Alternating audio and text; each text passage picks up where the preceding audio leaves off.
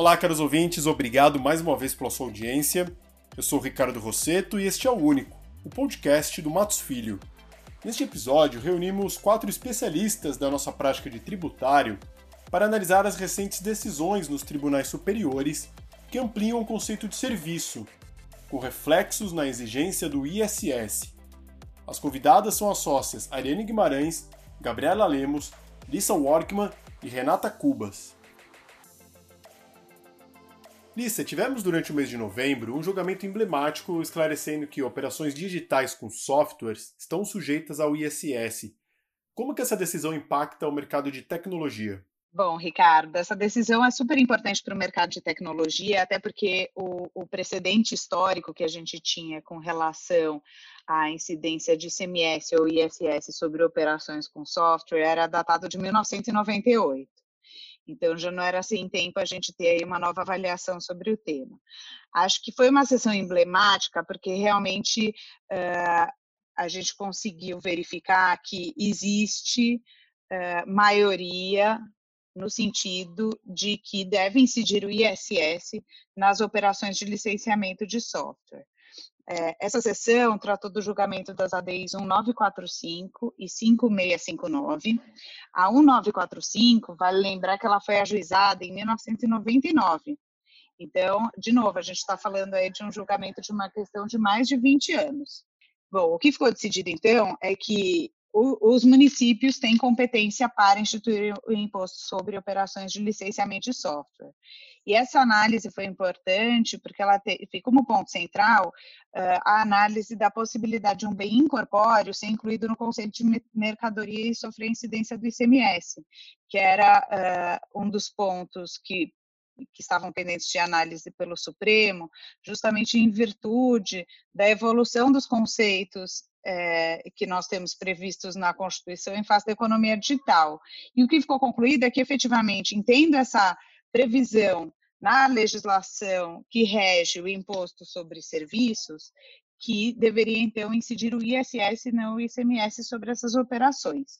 Acho que vale lembrar que, uh, essa, que esse julgamento tem uma aplicabilidade limitada, que a gente tem ADIs ainda que estão pendentes de julgamento, então, por exemplo, a ADI 5958, que trata do convênio 106, uh, ah, o recurso especial 688223, que, uh, que trata do ISS sobre licenciamento de software por encomenda, que está em regime de repercussão geral, e acho que a gente tem também um ponto nesse julgamento que ainda não foi definido, que é com relação à modulação dos efeitos, né? Então, como fica a situação dos contribuintes com ações já ajuizadas e se tem a possibilidade de cobrança de ISS para os períodos passados ou mesmo de pedidos de restituição de ICMS para os períodos passados para quem acabou pagando aquele imposto em virtude dessa indefinição.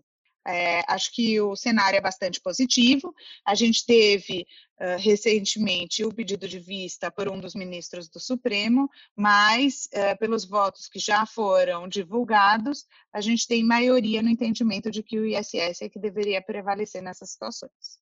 Gabriela, em relação aos prestadores de serviços que não estão domiciliados em São Paulo, quais que são as perspectivas para que eles sejam obrigados ao cadastro municipal e dessa forma eles possam prestar serviço a clientes sediados na cidade sem sofrer penalidades?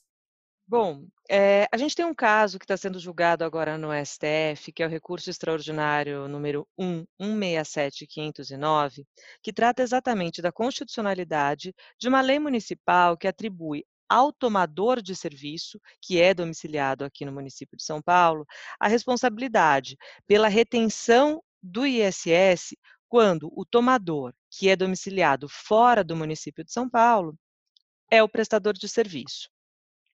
É, aqui, o ponto central que a gente tem em discussão nesse caso está ligado à possibilidade de que o município de São Paulo imponha uma penalidade ao, tomado, ao prestador, né, que vai ter retido o ISS pelo município de São Paulo, ainda que este ISS não seja devido para o município de São Paulo, se ele não mantiver ativo um cadastro aqui em São Paulo, que é denominado CEPOM. Esse cadastro, exigido por São Paulo e que agora está sendo objeto de julgamento nesse leading case no STF, também é, tem previsão semelhante em diversos outros municípios. E aquilo que for definido aqui, nesse caso de São Paulo, muito provavelmente será replicado para os demais casos. É, então, o ponto central aqui em discussão nesse, nesse leading case é o quê? A possibilidade do município de São Paulo ter interesse fiscalizatório da atuação desse prestador que é de fora do município de São Paulo quanto ao ISS é, devido por ele. É, lembrando aqui que o ISS ele é devido, como regra geral, para o município onde está o estabelecimento prestador, né? Então, é, e aí estabelecimento este lido como sendo aquela unidade estrutural apta a prestar o serviço, independentemente de ser filial, matriz, sucursal, enfim, vale a estrutura, né? Onde está a estrutura operacional para prestação de serviço. E não estando este prestador com essa estrutura operacional no município de São Paulo, é, será que o município de São Paulo poderia exigir essa inscrição, ou mesmo exigir o próprio ISS, que é devido com base nessa retenção? É, e é isso que o STF está analisando. O julgamento não está concluído. Hoje a gente tem um placar é, de empate, então são três votos a favor da tese do município e três votos a favor da tese defendida pelo contribuinte. O ponto, o, o voto do relator, ele parte da premissa de que a disciplina da legislação municipal, ela é estranha ao interesse local. Se São Paulo não tem competência para cobrança desse ISS, ele não poderia fiscalizar e exigir uma obrigação acessória. Além disso, falta razoabilidade na norma municipal que impõe mais uma obrigação ao contribuinte que não tem vinculação com o município de São Paulo relacionada à cobrança e à carga tributária. O voto divergente do ministro Alexandre de Moraes, ele busca preservar a possibilidade de que o município de São Paulo fiscalize eventuais fraudes praticadas por, por prestadores que estão fora do município, buscando sempre benefício fiscal.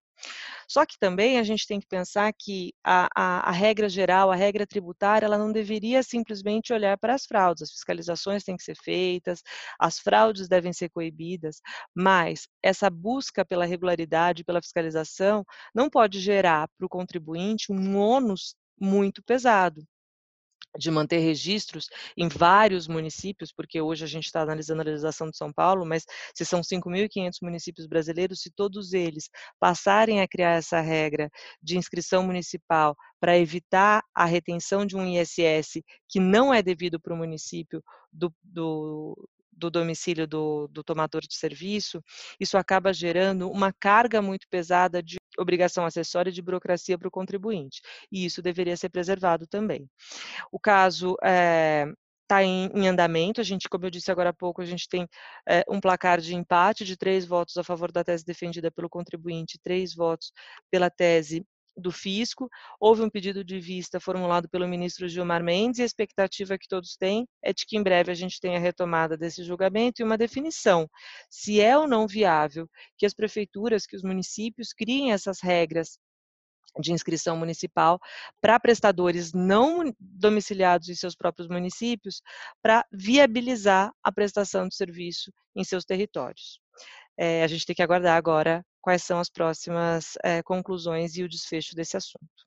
Renata, com base nas recentes decisões de ISS sobre contratos complexos, ali no Supremo Tribunal Federal, quais são os principais pontos de atenção e conclusões que os contribuintes podem trazer para os seus negócios? Existem setores especificamente afetados?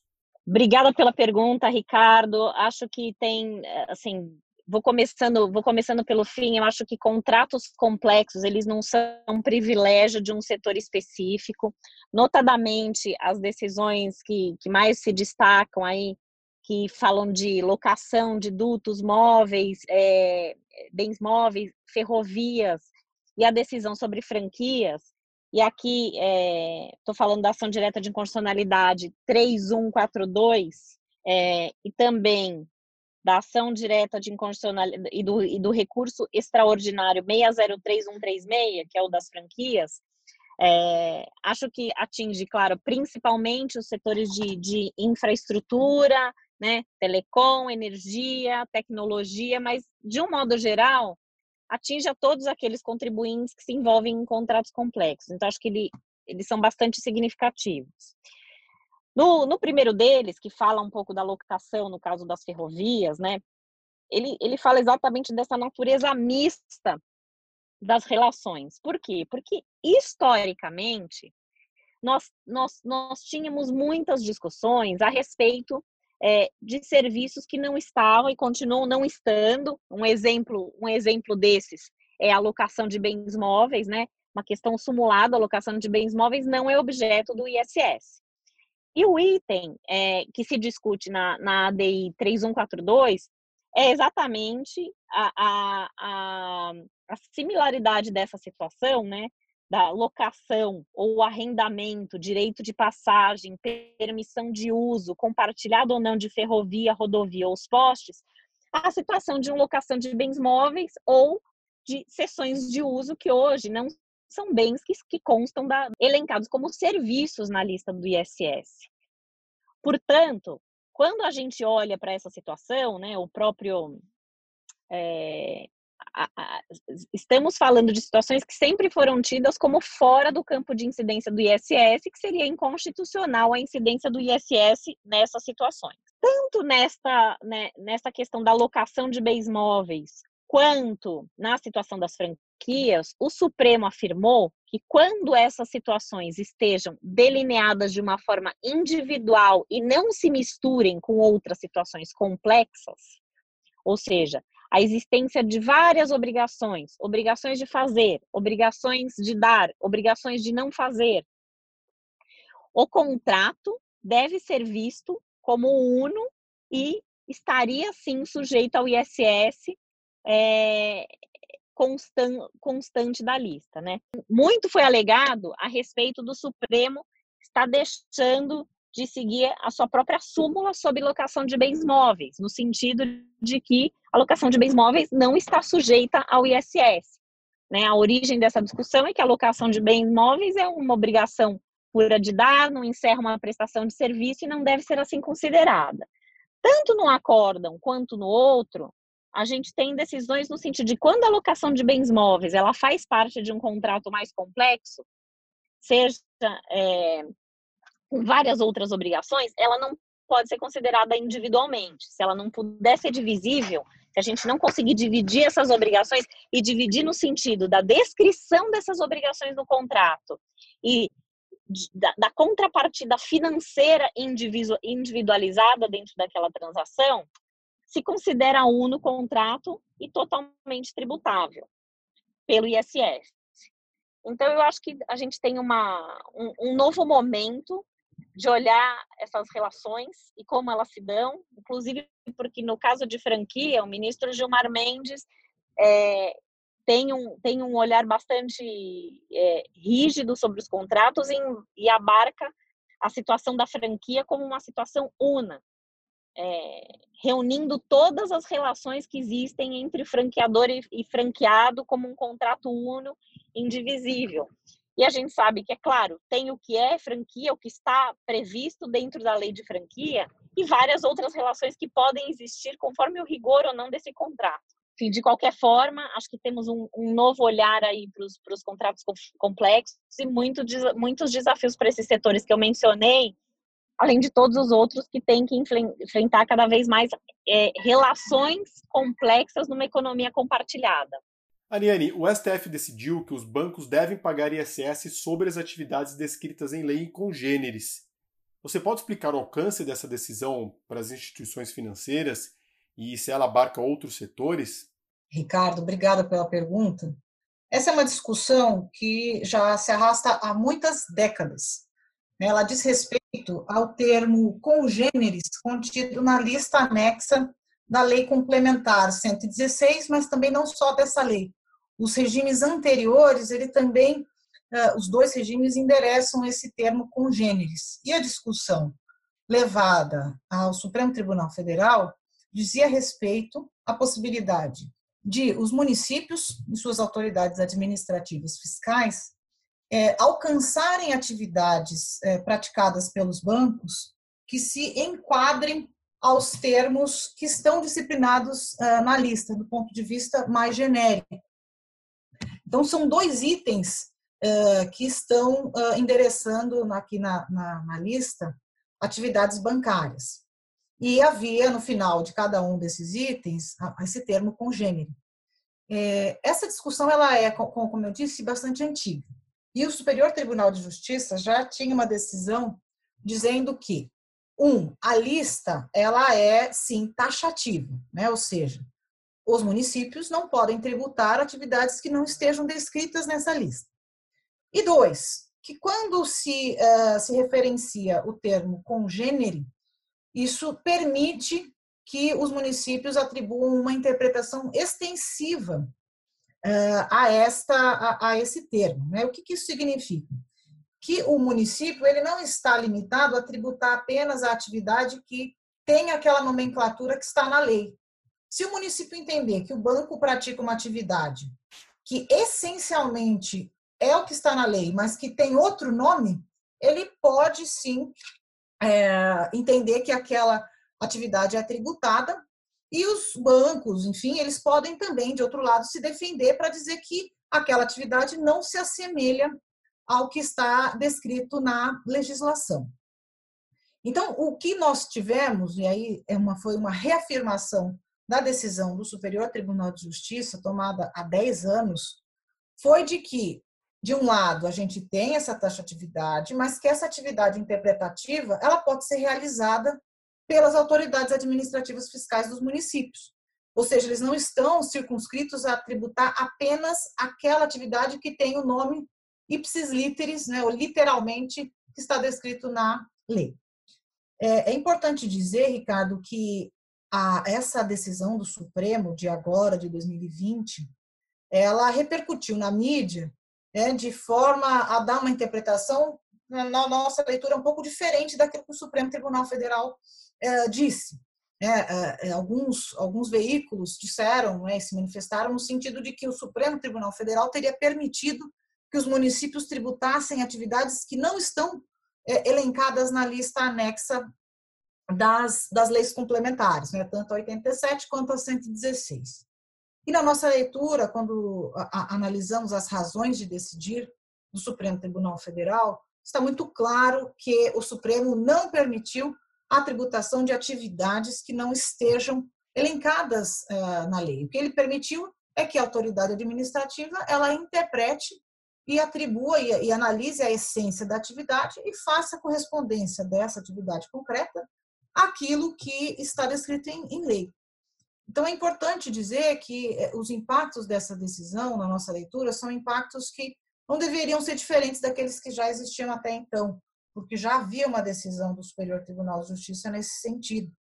É, mas é claro que é importante que todos fiquem atentos, porque nós sabemos que muitas vezes alguns julgados do Supremo Tribunal Federal acabam sendo interpretados de forma diversa e equivocada permitindo, por exemplo, a, o alcance de atividades que não estejam descritas em lei. Mas uh, as próprias razões de decidir, como, como falamos aqui, é, explicitam justamente essa, essa diretriz de interpretação que deve ser dada a esse julgado do Supremo.